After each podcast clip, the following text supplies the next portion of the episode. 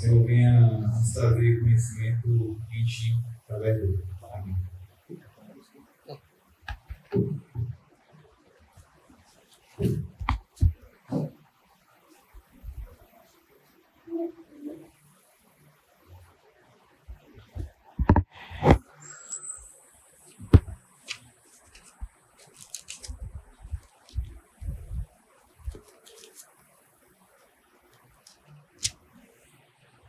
Hoje, irmãos, é, a gente vai dar continuidade na exposição do livro de Atos. Nosso texto de hoje é Atos, capítulo 8, do verso 26 ao verso 40. Atos 8, 26 ao 40.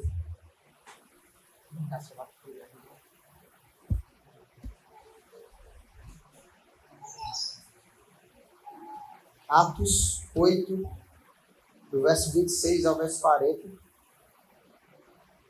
Para a gente é, iniciar na exposição de hoje, eu quero fazer uma breve. Aliás, a gente precisa fazer uma breve recapitulação do que vem sendo dito na, nos sermões passados, porque compreender o que vem sendo dito faz todo sentido ou vai fazer todo sentido para a nossa exposição de hoje, porque senão a gente vai entrar aqui ah, numa história sem, sem entender nada e aí fica difícil a gente compreender o texto de hoje, tá?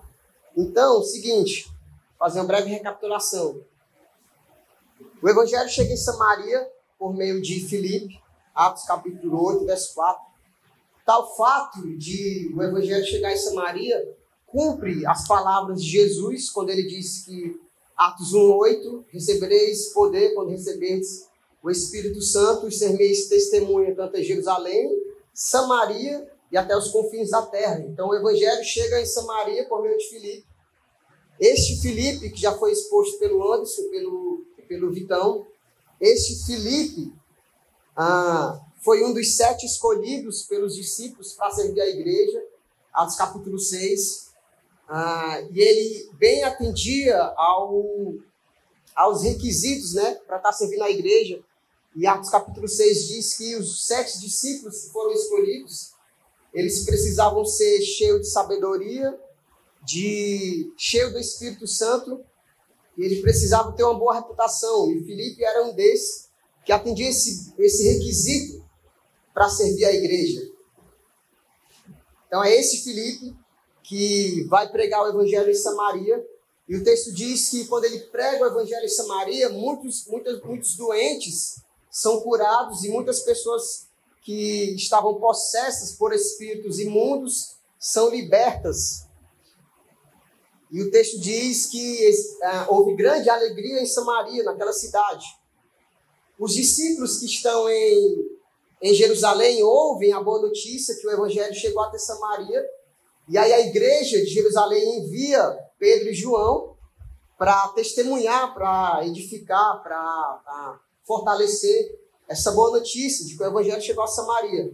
Então, a igreja envia Pedro e João para Samaria, e aí quando eles retornam para Jerusalém, Deus dá uma outra direção para Filipe, tá certo? E aí nós entramos na exposição de hoje. Deus dá uma outra direção para Filipe. Eu quero ler o texto com vocês. Atos 8, 26. Preciso que você fique com a sua Bíblia aberta. Sua Bíblia aberta. Atos 8, 26. O aplicativo do seu celular aberto na Bíblia. Tá bom? Que é para a gente poder entender o texto de hoje. Começa assim, Atos 8, 26. Um anjo do Senhor disse a Filipe: Vá para o sul, para a estrada ou caminho que desce de Jerusalém a Gaza.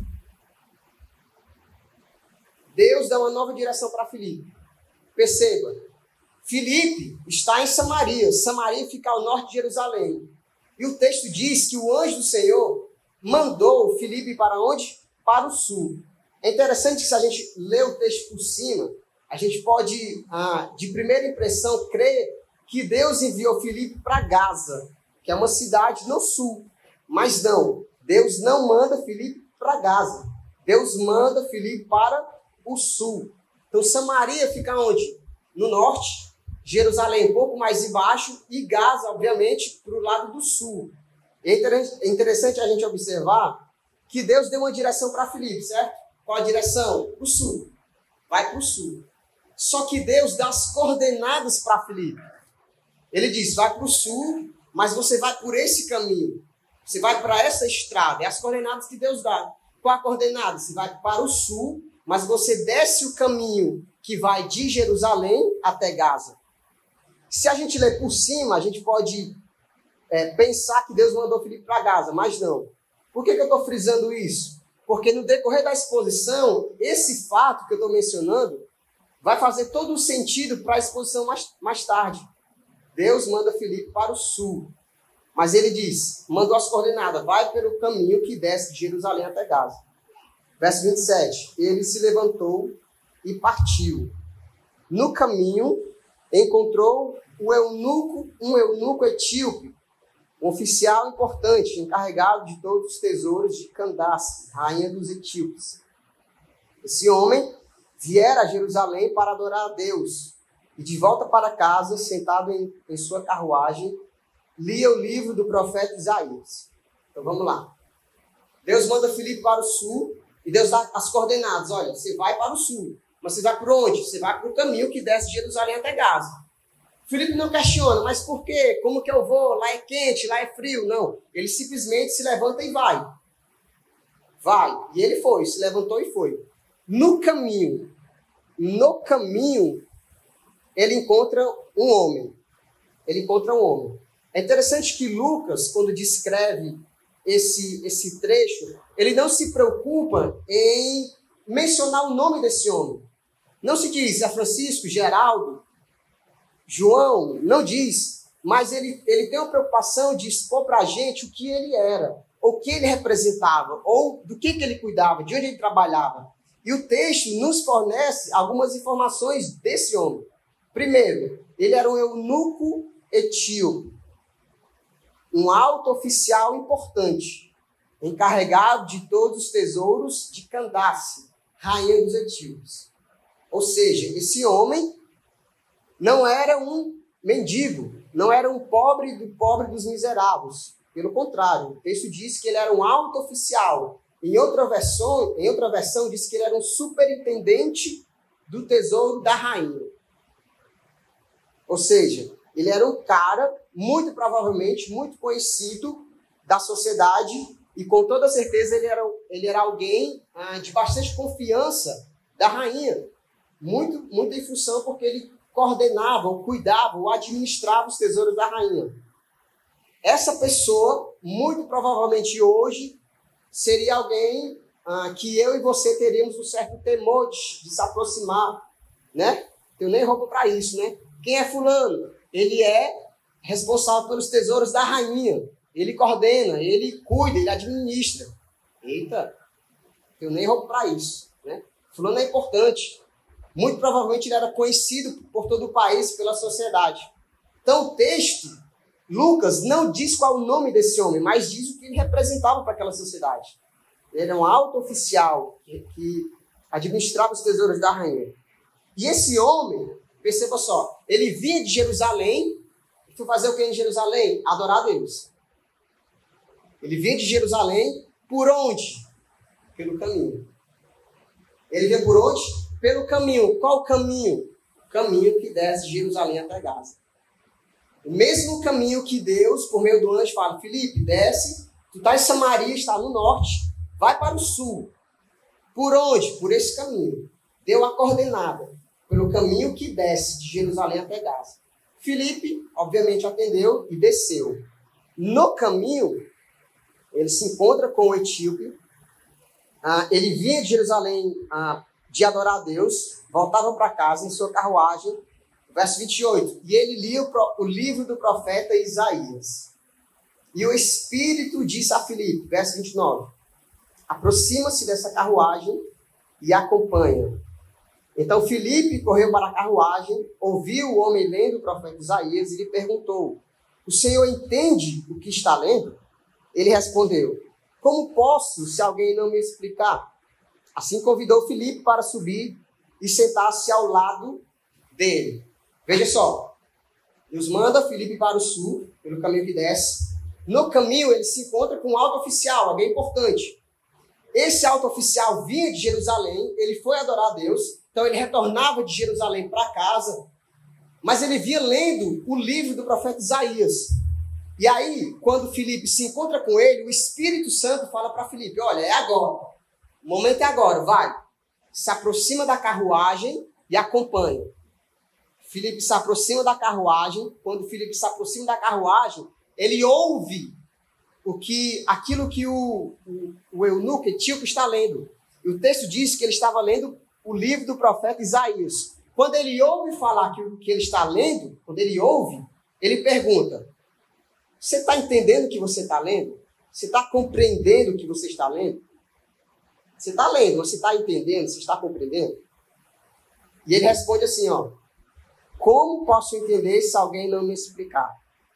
Assim, convidou Felipe para subir e sentar-se ao lado. O eunuco estava lendo esta passagem da Escritura. Lucas descreve qual era o trecho. E eu queria ler com vocês na íntegra esse texto que o eunuco estava lendo. Está em Isaías 53, peço que você abra. Eu vou ler um, poucos versos antes para a gente ganhar contexto, tá?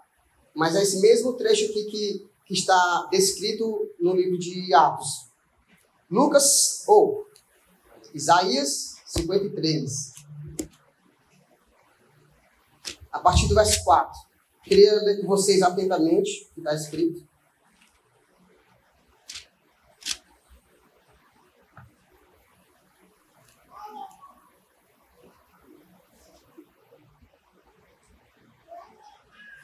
Isaías 53, verso 4, diz assim: acompanhe comigo, a partir do verso 4. Certamente ele tomou sobre si as nossas enfermidades, sobre si levou as nossas doenças. Contudo, nós o consideramos castigado por Deus, por Deus atingido e afligido. Mas ele foi transpassado por causa das nossas transgressões, foi esmagado por causa de nossas iniquidades. O castigo que nos trouxe paz estava sobre ele. Pelas suas feridas fomos curados. Todos nós, tal qual ovelhas, nos desviamos, cada um de nós se voltou para o seu próprio caminho. E o Senhor fez cair sobre ele a iniquidade de todos nós. Ele foi oprimido e afligido, e contudo não abriu a sua boca. Como um cordeiro foi levado para o matadouro, como uma ovelha que diante de seus toscadores fica calada, ele não abriu a sua boca. O julgamento opressivo ele foi levado. E quem pode falar dos seus descendentes? Ele foi eliminado da terra dos viventes. Por causa da transgressão do meu povo, ele foi golpeado. Filipe se aproxima do etíope. O Espírito Santo diz: Olha, vai, se aproxima da carruagem. É agora, esse é o momento. E ele está lendo o livro do profeta Isaías. Lucas escreve um pequeno trecho, mas eu quis é, dar na íntegra, né? Isaías 53, esse, todo esse texto que ele está lendo.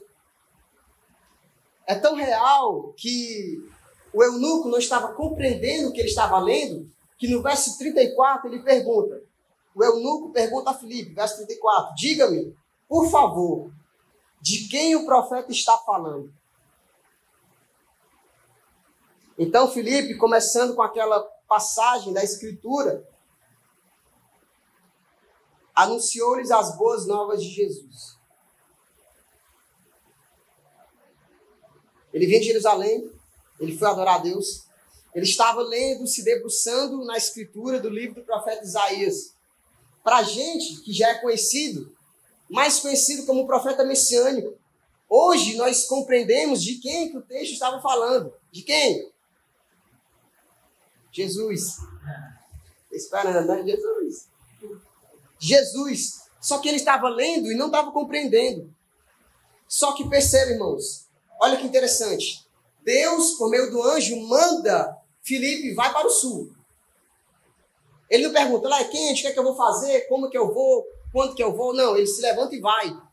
Ele dá a coordenada, olha, você vai para o caminho que desce de Jerusalém até Gaza, só vai. Porque quando Deus chama, a gente só vai, né? A gente só obedece. E aí ele se encontra com esse alto oficial que não era qualquer pessoa na sociedade, era alguém importante. Ele se encontra com ele, ele vinha de Jerusalém, ele tinha ido adorar a Deus. Quando ele retorna, quando Filipe se encontra com ele, ele está lendo o livro do profeta Isaías. É tão interessante que quando ele lê, na pergunta que ele faz para Filipe, ele está instigado, irmãos. Todo aquele texto do profeta Isaías já tem mexido com ele, já está quebrando, a, já está quebrando, sabe, o coração, já está quebrando as, as, as amarradices do coração daquele cara, já está instigando ele. Ele está lendo de quem que se refere o texto. Quando ele pergunta, diga-me, verso 34, por favor, de quem o profeta está falando? De si mesmo ou de outro? Ele está se perguntando: olha, quem foi que foi como ovelha para o matador? Quem que, que carregou sobre si os nossos pecados, as nossas transgressões, e, e por isso ele nos trouxe a paz? Quem? Quem é essa pessoa? Isaías está falando de si mesmo? Ou ele está falando de outra pessoa? A mensagem do profeta Isaías já estava balançando com as estruturas do cara, do eunuco. Então, Filipe, começando com aquela passagem, verso 35 da Escritura, anunciou-lhes as boas novas de Jesus. Irmão, Filipe pregou o evangelho para aquele cara. Filipe não estava interessado se ele era um alto oficial, se ele era o pobre do pobre. Filipe não estava interessado em saber o que ele cuidava, do que ele era responsável. Filipe era um homem cheio do Espírito Santo, de sabedoria, tinha uma boa reputação. Ele foi escolhido pelos discípulos para servir a igreja. Filipe levou o evangelho para Samaria. Pessoas foram curadas, pessoas imundas foram libertas pelo Senhor. Grande alegria chegou naquela cidade. Filipe pregou o evangelho para aquele cara. Filipe falou de pecado, irmão. Filipe falou de pecado, Filipe falou da ira de Deus contra o pecado e contra o pecador. Filipe falou de redenção na pessoa de Jesus. Por meio de Jesus, o Filho de Deus se encarnou, nasceu, morreu e ressuscitou, e por meio dele nós temos a vida eterna. Filipe falou, irmãos, da justificação na pessoa de Jesus. Filipe falou do batismo. Filipe pregou o evangelho todo, irmãos, para aquele cara. Porque esse é o evangelho todo. Não esse evangelho fragmentado que nós vemos por aí. Deus é só amor, fofinho, lindinho, não requer de ti nada. Não. Filipe era cheio do Espírito Santo. E por ser cheio do Espírito Santo, ele prega o evangelho todo de Jesus. Ele fala de pecado, ele fala da ira de Deus sobre o pecado e sobre o pecador, mas ele fala da redenção em Cristo. Verso 36 prosseguindo pela estrada. Filipe está explicando a escritura, certo? Chegaram a um lugar onde havia água.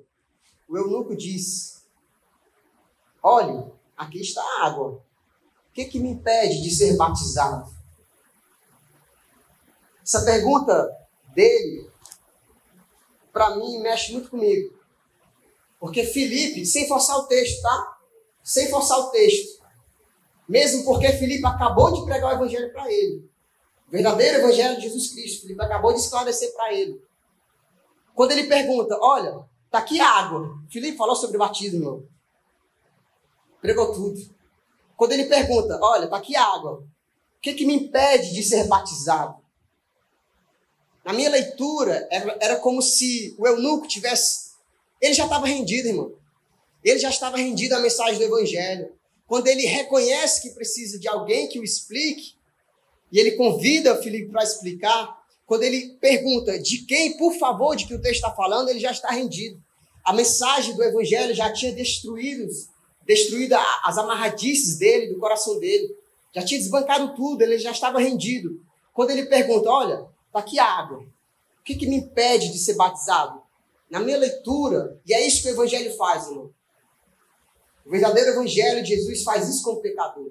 Porque quando ele se depara com a graça de Deus, quando ele se depara com o amor que constrange o pecador, quando ele se depara com esse amor imerecido, com essa graça imerecida, ele se desprende. Ele não quer saber do que ele vai perder ou de quem ele vai perder. Ele só quer fazer parte. quando ele pergunta: Olha, o que, que me impede de ser batizado? Existe alguma coisa que eu preciso fazer? Escute. O que, que eu preciso fazer para fazer parte da família de Deus? O que, que eu preciso? Eu preciso fazer alguma coisa? Eu preciso doar? Eu preciso abandonar algo? Porque eu quero fazer parte da família de Deus? Porque eu quero fazer parte do corpo de Cristo? O que, que eu preciso fazer? Em outras palavras, o que, que me impede? Ele está olhando para a mensagem que ele acabou de ouvir e ele está olhando para si. Tá, isso me constrangeu, isso me quebrou, eu quero, Jesus. O que, que eu preciso fazer? Eu preciso ofertar. Porque é isso, irmãos. Quando o verdadeiro evangelho de Jesus quebranta, atrai o pecador para si, ele se vê totalmente desprendido de tudo. É tão real isso que tudo aquilo que a gente perdeu, se propôs a perder por amor de Jesus, é nada, irmãos, se comparado ao amor de Deus. É nada. Porque o Evangelho de Jesus fala para a gente renunciar a nós mesmos, né? a gente é ciente disso. E renunciar a nós mesmos é um custo caro para nós. É um custo caro para todo cristão, irmão. Só que o verdadeiro cristão que foi alcançado por esse verdadeiro evangelho, quando ele se depara com essa verdade de renúncia, renunciar e morrer para si não é nada se comparado com o que Jesus promete, que é vida eterna. A mesma coisa, olha, estou vendo, renunciar para mim, ok, ter que abandonar pecado, ele faz todo o cálculo, só que quando ele olha para a cruz, ele olha para Cristo, ele equaciona as coisas, ele vê, vale a pena. Vale a pena. Ele faz todo o cálculo.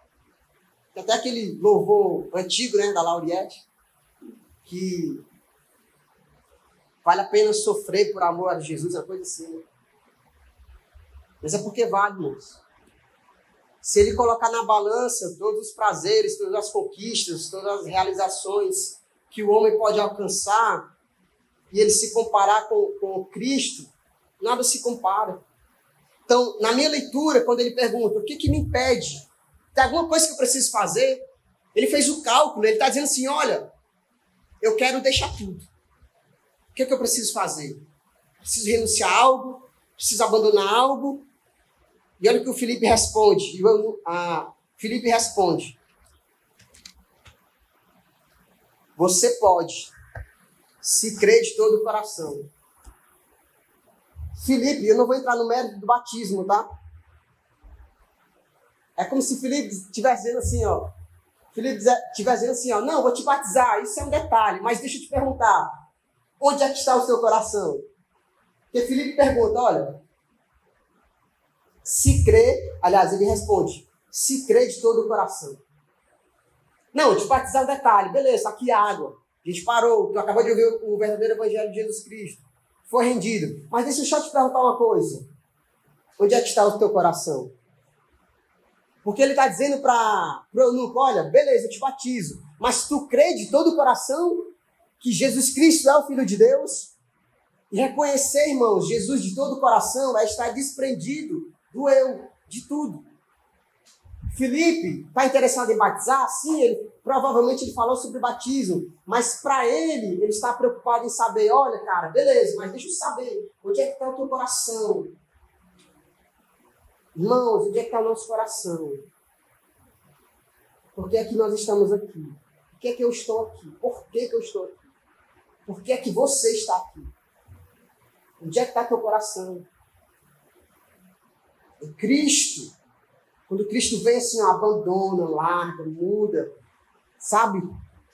É isso que Felipe, como pregador do Evangelho, como alguém cheio do Espírito Santo, está preocupado. Porque beleza, eu te batizo, mas eu quero saber onde é que está o teu coração, cara. Preciso saber, deixa eu ver onde é que está. E olha o que o eunuco responde, verso 38. Não, verso 37 ainda. O eunuco respondeu: Creio que Jesus é o Filho de Deus.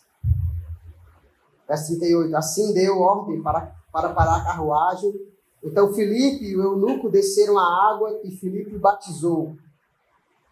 Quando saíram da água, o Espírito do Senhor arrebatou Filipe repentinamente. O eunuco não o viu mais e, cheio de alegria, seguiu o seu caminho.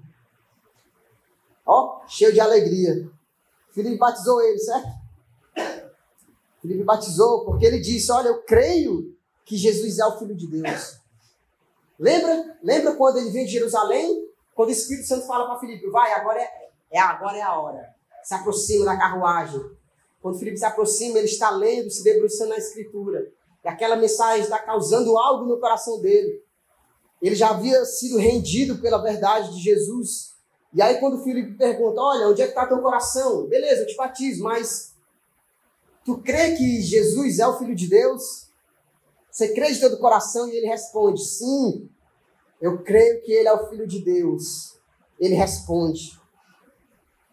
Filipe batiza, Filipe é ah, arrebatado, pode sair da água para um outro lugar, e o eunuco sai cheio de alegria, porque é isso que o Evangelho faz, irmão. O mundo prega uma falsa sensação de alegria quando você vive.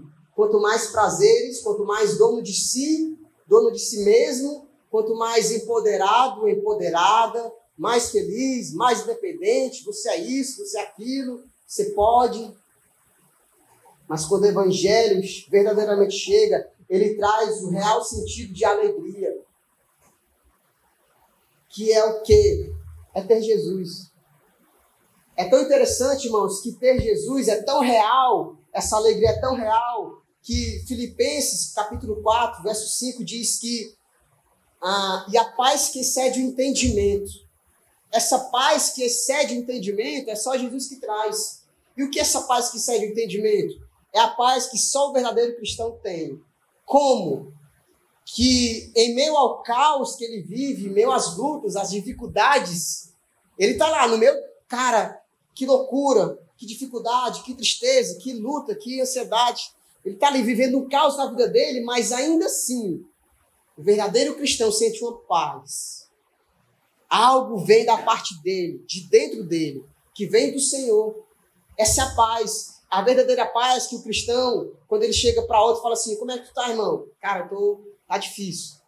Tá difícil, ó. Tá, a luta tá, tá pesada. Mas e aí? Não, mas Jesus é bom. Só o verdadeiro cristão pode dizer isso. Mas olha, Deus é bom. Mas ele cuida, mas ele ama, e é isso. Porque a raiz do contentamento dele é quem? As circunstâncias? Não, é Cristo. Então ele sabe que, independente do que ele passa aqui na terra, ele consegue achar ou encontrar essa paz, que é Cristo, a verdadeira paz autêntica.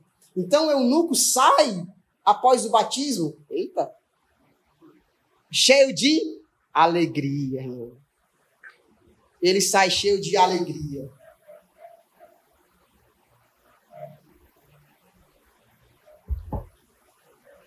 Verso 40. Estou terminando. Filipe, porém, apareceu em Azoto.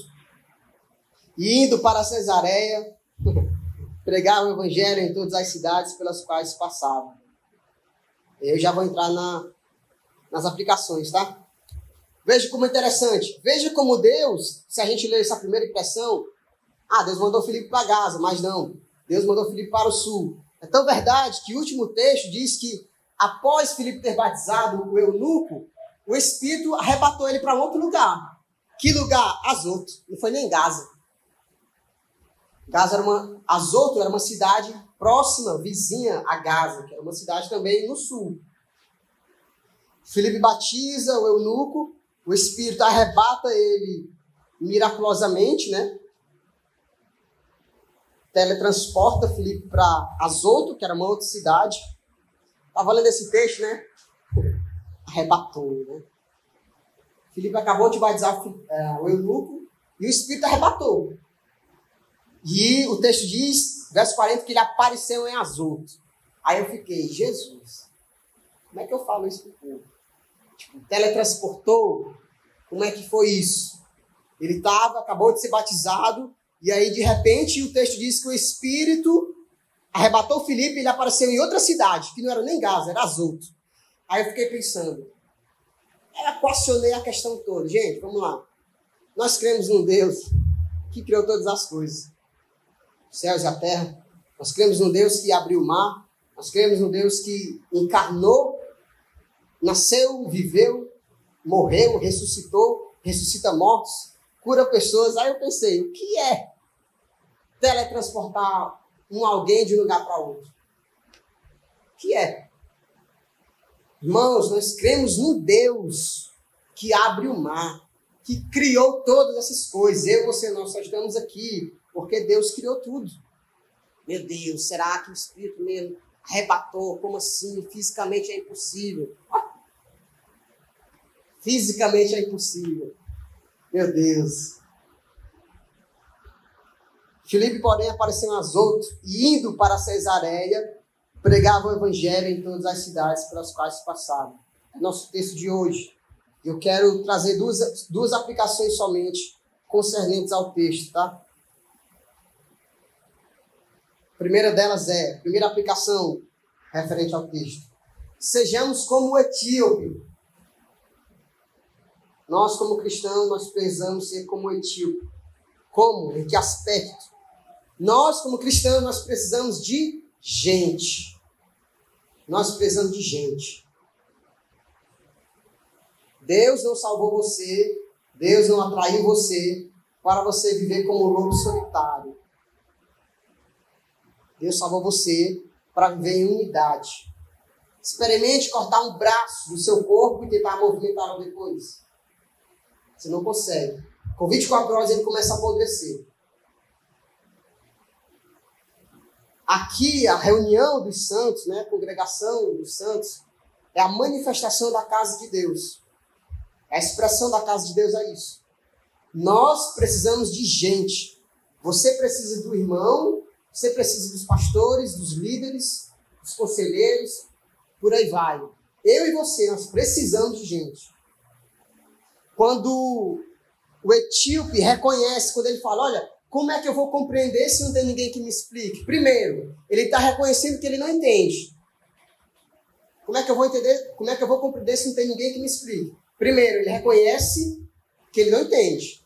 Segundo, ele, ele quando ele convida Felipe para sentar do lado, ele está reconhecendo: eu preciso de ti. Eu preciso de alguém. Eu preciso de alguém.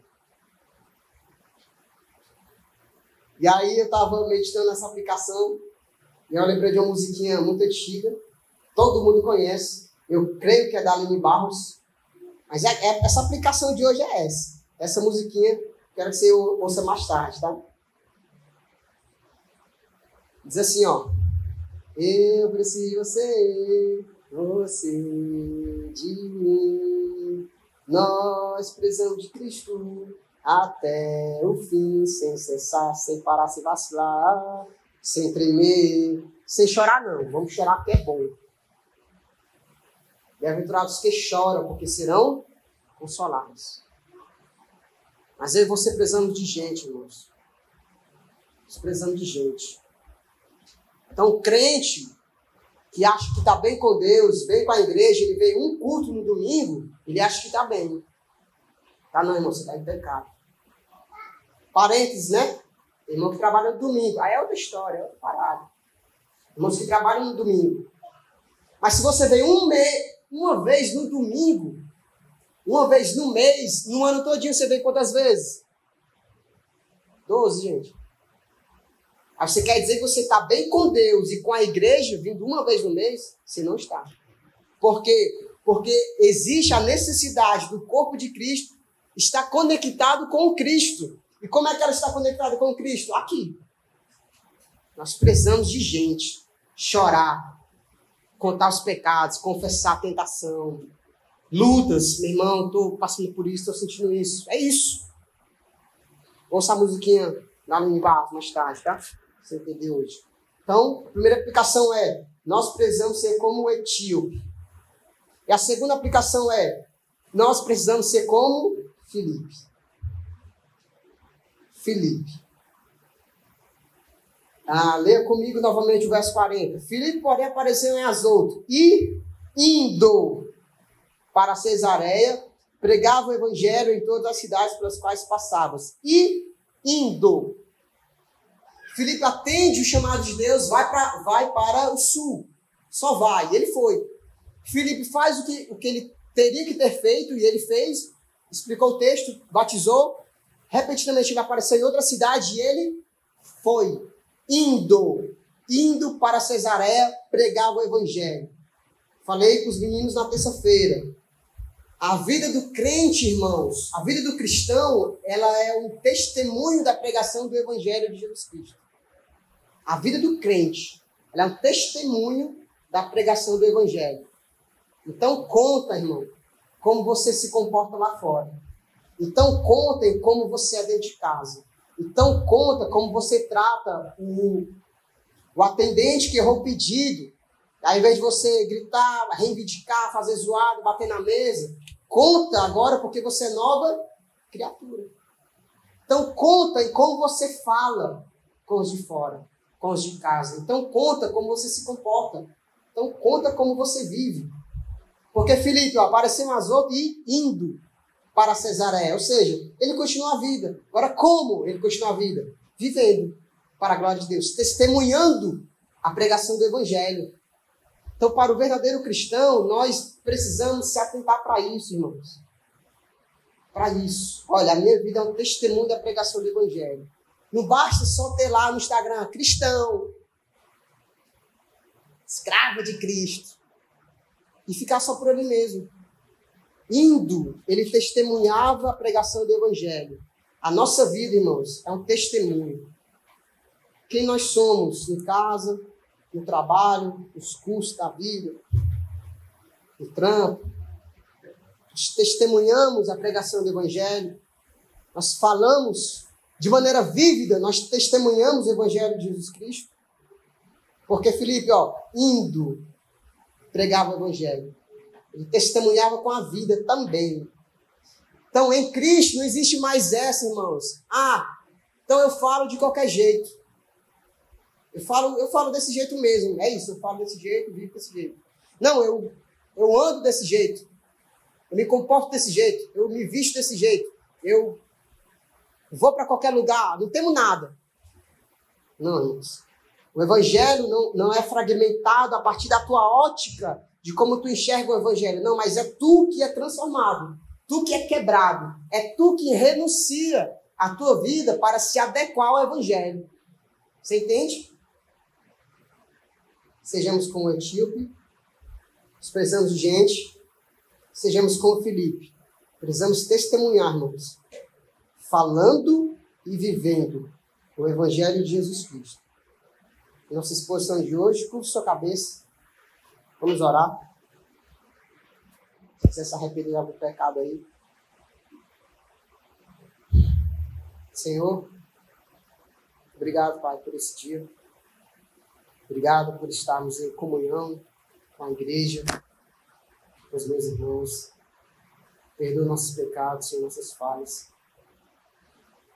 Obrigado, Senhor, pela tua palavra. Eu oro, Pai, para que teu Espírito Santo venha convencer os meus irmãos, a mim também, que nós precisamos de gente como o Eunuco, que nós precisamos, Pai, viver como Filipe, testemunhando o teu Evangelho, Senhor. Que a tua palavra, Senhor, nos esmague, nos humilhe, nos constrange, Senhor, a ponto da gente negar quem nós somos ou a maneira que nós achamos que vivemos, de qualquer maneira, em função do teu evangelho, do teu verdadeiro e santo evangelho, Senhor. Que a tua palavra, Senhor, seja real, transforme o nosso coração, mude e molde a nossa vida conforme a tua vida, Jesus. Nós não queremos ser nós mesmos, nós queremos ser mais parecidos contigo, Senhor. Então nos ajude. Eu te peço que que a gente venha viver para a glória do teu nome, Senhor. Honrando o teu nome, Jesus. Honrando o teu nome, honrando a tua santa palavra, Pai. Nós precisamos de ti, Jesus. Nós precisamos do auxílio do teu Espírito Santo. Ser conosco hoje, todos os dias da semana, na nossa vida, Senhor. Em nome de Jesus. Amém.